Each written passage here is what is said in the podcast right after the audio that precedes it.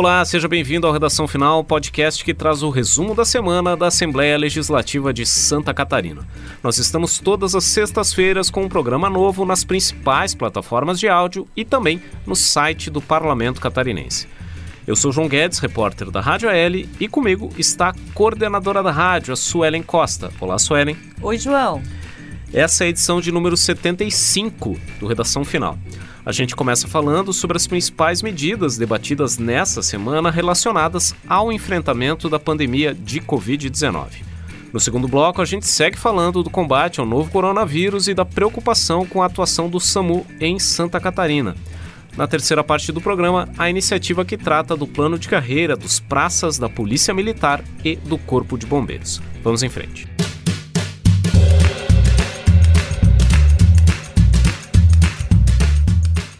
Muito bem, as medidas de enfrentamento da pandemia de Covid-19 aqui no estado vêm concentrando as atenções do parlamento, especialmente nas últimas semanas em que Santa Catarina vem enfrentando uma alta no número de casos e de internações. Plenário e Comissão de Finanças discutiram nessa semana duas medidas provisórias do governo catarinense relacionadas às ações de combate ao novo coronavírus. Na Comissão de Finanças foi aprovada a medida provisória número 231 de 2020. Essa medida provisória, número 231, foi editada pelo governo catarinense no final do ano passado e ela tem o objetivo de ressarcir os hospitais que têm gestão estadual ou municipal dos valores que correspondem a diárias de leitos de UTI não habilitados pelo Ministério da Saúde e que foram disponibilizados em caráter excepcional para atender pacientes de Covid-19. Esse projeto precisou ser feito porque, à medida que havia uma necessidade de rápida ampliação da oferta de leitos, muitas unidades hospitalares acabaram abrindo, disponibilizando esses leitos de UTI antes mesmo de que o processo burocrático de homologação desses leitos no Ministério da Saúde acabasse sendo concluído. Ou seja, esses leitos já estavam prestando atendimento sem ainda ter a possibilidade de receber o ressarcimento, o pagamento desse atendimento pelo SUS. Esses hospitais acabaram bancando esse atendimento até que chegasse o momento em que o Ministério da Saúde poderia repassar esses valores. Então, o governo catarinense acabou editando essa medida provisória para permitir que o governo do estado ressarcisse, compensasse os, esses hospitais estaduais e municipais por esse investimento feito para poder disponibilizar esses leitos de UTI antes mesmo da homologação pelo Ministério da Saúde.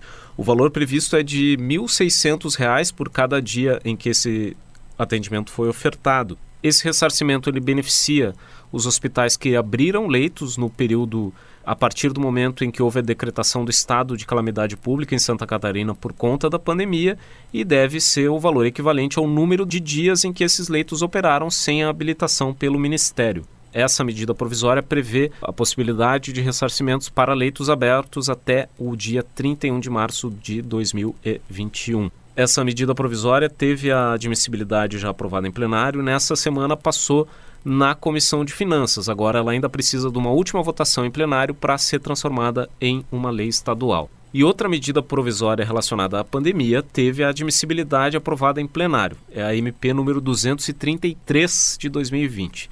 Suelen, o que diz essa medida? Bem, João, a medida que foi aprovada na última quarta-feira, na sessão de quarta-feira aqui no plenário da Assembleia Legislativa, prorroga o prazo do pagamento da gratificação, uma gratificação que já vem sendo paga. É uma gratificação destinada aos profissionais de saúde que estão na linha de frente no combate, né, no atendimento aos pacientes da Covid-19, ou seja, trabalhando ali no combate ao novo coronavírus. A retribuição por produtividade médica, RPM, já vinha sendo paga a profissionais das unidades hospitalares, assistenciais e de gestão da pandemia, sendo essas unidades de gestão própria da Secretaria de Estado da Saúde, ou seja, do Estado, ou de organizações sociais que tenham servidores do Estado. Ou seja, para dar um exemplo, o Hospital Florianópolis, que fica aqui no continente na Grande Florianópolis, ele é gerido por uma organização social, porém ele possui servidores, colaboradores lá que são do Estado. Então essas pessoas que estão nesses locais geridos por outras organizações que não o Estado propriamente dito, também estarão recebendo essa gratificação, ou seja, também estão nesse núcleo aí que vai ter essa gratificação mantida por mais um tempo.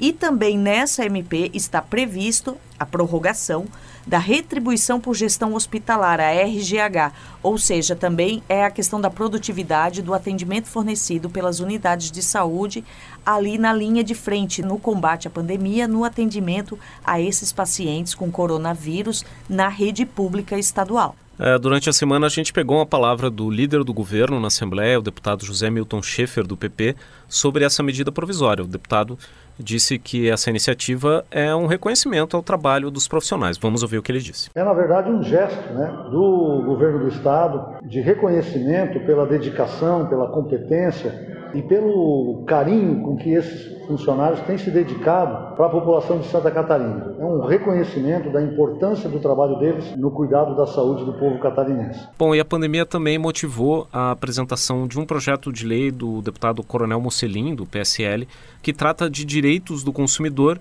nesse período em que a necessidade de isolamento social, a dificuldade de realização de eventos, vem criando contratempos, dificuldades na relação entre clientes e fornecedores, por exemplo, nesse setor de prestação de serviços para a organização de festas, como casamentos e formaturas. Pois esse projeto do deputado Coronel Moncelin, ele garante aos consumidores o direito de remarcação da data da festa, ou seja, de execução do pacote de serviços que já havia sido contratado.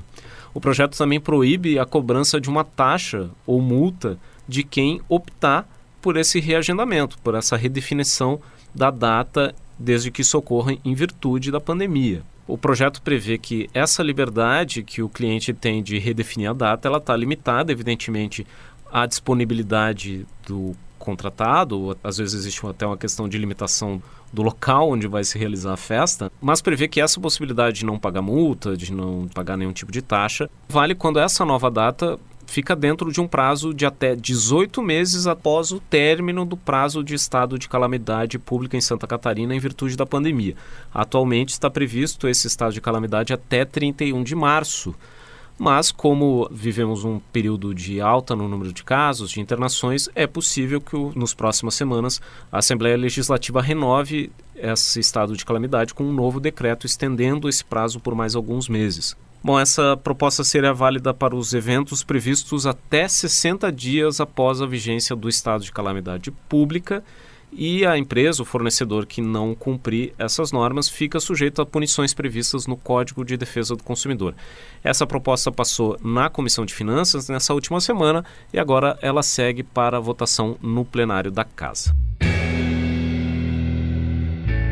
Muito bem, esse foi o primeiro bloco do Redação Final. Na segunda parte do programa, a gente segue falando sobre o combate ao novo coronavírus. Muito bem, a gente segue falando de pandemia porque nessa semana os deputados da Comissão de Saúde discutiram o enfrentamento da Covid-19 com um representante do Conselho Nacional de Secretários de Saúde. Suelen, o que foi debatido? Bom, João, é, quem esteve representando aqui esse Conselho Nacional foi o assessor nacional, Leonardo Vilela. É, foi uma reunião por videoconferência e ele fez uma explanação geral sobre a situação da pandemia no país e classificou ela como gravíssima. Nos últimos dias, segundo o assessor do CONAS, aumentou cerca de 270% a espera por um leito de unidade de terapia intensiva, UTI. Ele falou bastante sobre a limitação de estrutura para poder ampliar o número de leitos clínicos e também a falta de profissionais. Segundo ele, há uma preocupação muito grande porque os profissionais que estão atuando é, estão pegando atestado, eles estão ficando doentes, exaustos, não só de Covid, até porque a maioria deles foi vacinado, mas de estafa mesmo, cansaço físico, gripe, enfim. É, os deputados questionaram quais medidas e quais seriam as mais importantes que o CONAS estaria trabalhando, enfim, para que fossem aplicadas. Ele falou bastante sobre a questão da restrição da mobilização de pessoas, ou seja, a questão da aglomeração. Falou sobre fechamento das atividades que não sejam essenciais. Ele classificou nesta reunião como essencial somente saúde, alimentação, segurança e limpeza pública. E também Durante essa reunião, ele defendeu a concessão de auxílio emergencial para os desempregados e profissionais autônomos. A reunião foi conduzida pelo presidente da Comissão de Saúde da Assembleia, o deputado Neudi Sareta, do PT, e contou com a participação dos deputados Dr. Vicente Caro Preso, que é vice-presidente da comissão do PSDB, Ada De Luca, Valdir Cobalcini, ambos do MDB, Jair Mioto, do PSC, e também o deputado José Milton Schiffer, do PP, que é líder do governo. Os parlamentares questionaram esse representante do CONAS sobre a evolução do processo de vacinação no Brasil. E ele falou bastante sobre a questão da distribuição de forma igualitária pelo Ministério da Saúde e que até o momento é, cerca de 5% da população, o que é considerado um índice pequeno, recebeu a vacina. Então a discussão ficou em torno disso, da possibilidade de novos decretos, de novas restrições no estado. Logo depois teve uma reunião do governador do estado mantendo a questão do lockdown aos finais de semana, que a gente já tem visto aí na imprensa. E os deputados estão acompanhando, obviamente, as decisões nacionais do governo federal, por exemplo, essa de novo, né, essa questão da possibilidade da compra da vacina por outras entidades que não o Ministério da Saúde. Pois é, e uma das preocupações que o Leonardo Vilela manifestou nessa reunião com os deputados da Comissão de Saúde foi em relação à garantia de suprimentos, como oxigênios, nos hospitais, à medida que há uma crescente demanda de pacientes. Vamos ouvir o que ele disse aos deputados. Já começa a faltar oxigênio, que teve uma grande crise em Manaus, agravado pelas dificuldades de logística, mas já começamos a ter falta pontual de oxigênio em várias regiões do Brasil isso pode se alastrar, isso pode se tornar um, um problema é, é, nacional, o que é extremamente preocupante e grave. O CONAS é, tem acompanhado isso junto ao Ministério da Saúde, tentando prevenir essa, essa falta de, de medicamentos de, de oxigênio. Bom, e essa reunião foi convocada pelos deputados justamente por esse momento preocupante que vive Santa Catarina em relação ao estágio, à evolução da pandemia. Vamos ouvir o que disse o deputado Neudi Sareta justamente sobre o atual cenário da pandemia aqui em Santa Catarina. Nós vivemos um momento gravíssimo da pandemia. Só nos últimos 11 dias aqui em Santa Catarina aumentou 273% a espera por leito de UTI. Isso se alastrou o Brasil inteiro, infelizmente. A situação de Santa Catarina é gravíssima. Muito bem, e outro destaque dessa última semana aqui na Assembleia Legislativa foi a realização de uma sessão especial com a participação do secretário de Estado da Saúde, o André Mota Ribeiro, para discutir problemas na operação do Serviço Móvel de Urgência, o SAMU, que aqui em Santa Catarina, desde 2018, é administrado por uma empresa terceirizada, a OZZ Saúde. Essa reunião foi feita a partir de um requerimento feito pelos deputados Bruno Souza, do Partido Novo, e Jessé Lopes, do PSL. Um dos pontos que foram discutidos foram as queixas dos profissionais que atuam no SAMU aqui em Santa Catarina que reclamam, por exemplo, do não cumprimento de obrigações trabalhistas, como o pagamento do 13º e férias, e também reclamam de condições precárias de trabalho. A empresa vem alegando que alguns problemas que estão acontecendo se devem à pandemia que aumentou os custos da operação. Já o secretário, por sua vez, ele disse que os pagamentos do governo do estado estão em dia mas que o governo catarinense está disposto a buscar soluções para melhorar a situação do atendimento do SAMU. Vamos ouvir o que disse o secretário André Mota sobre os impasses que hoje envolvem a operação do SAMU. Lá no início tínhamos a intenção de fazer uma migração das oito centrais de regulação para uma central única, isso não ocorreu, e também isso foi trazido para o contrato a licença de uso e manutenção também do software é apontado pela empresa como não constante no contrato, mas o nosso entendimento ele é um pouco diverso disso. A migração do sistema CR SAMU para a linguagem PHP também era uma obrigação inicial que ela não foi cumprida. E algumas outras é, discrepâncias que estão ou não concordância com algumas questões que estão colocadas aí. Bom, nessa reunião, a empresa OZZ Saúde, que opera o SAMU, não mandou nenhum representante e até por isso o deputado Kennedy Nunes do PSD propôs a realização de uma audiência pública para que se pudesse ouvir também a versão da empresa em relação aos problemas que vêm sendo registrados. O deputado Bruno Souza, do Partido Novo, que foi um dos proponentes dessa reunião, também destacou a necessidade de se confrontar as argumentações do governo com as alegações da empresa. Vamos ouvir o que ele disse. Acredito que foi muito proveitoso, porque tínhamos perguntas que foram esclarecidas, tínhamos questões que precisavam ser atendidas e agora o que nós faremos é pegar as respostas do secretário de Saúde e fazer um confrontamento com as alegações da empresa. Nessa guerra de narrativa, o que nós não podemos é prejudicar a, a população que está na ponta. Nós temos que conseguir resolver isso de forma a manter o atendimento sem comprometer o atendimento da população. Muito bem. Isso, Ellen, nessa última semana nós ainda tivemos a instalação de comissões permanentes aqui na casa, né? Exatamente, João. A Comissão de Pesca e Aquicultura da Assembleia Legislativa foi instalada na última quarta-feira e reconduziu o deputado Felipe Estevão do PSL para a presidência do colegiado e a deputada Paulinha do PDT para vice-presidência. Na reunião de instalação, eles anunciaram as primeiras ações que serão oficializadas, como convite para o secretário da Agricultura, Pesca e Desenvolvimento Rural de Santa Catarina, que é o deputado licenciado Altair Silva do PP, para que eles tratem de um projeto que chamam Inova Pesca. É um projeto que pretende aí implantar uma política pública direta, né, enfim, específica para atender o setor pesqueiro catarinense. Muito bem, esse foi o segundo bloco do Redação Final. Na terceira parte do programa, a gente fala da iniciativa que busca propor um novo plano de carreira para os praças da Polícia Militar e o Corpo de Bombeiros Militar.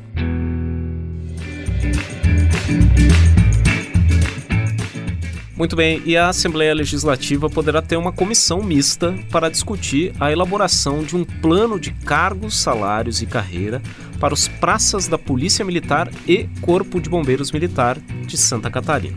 Pois a criação dessa comissão foi sugerida por um requerimento apresentado pelo deputado Sargento Lima, do PSL.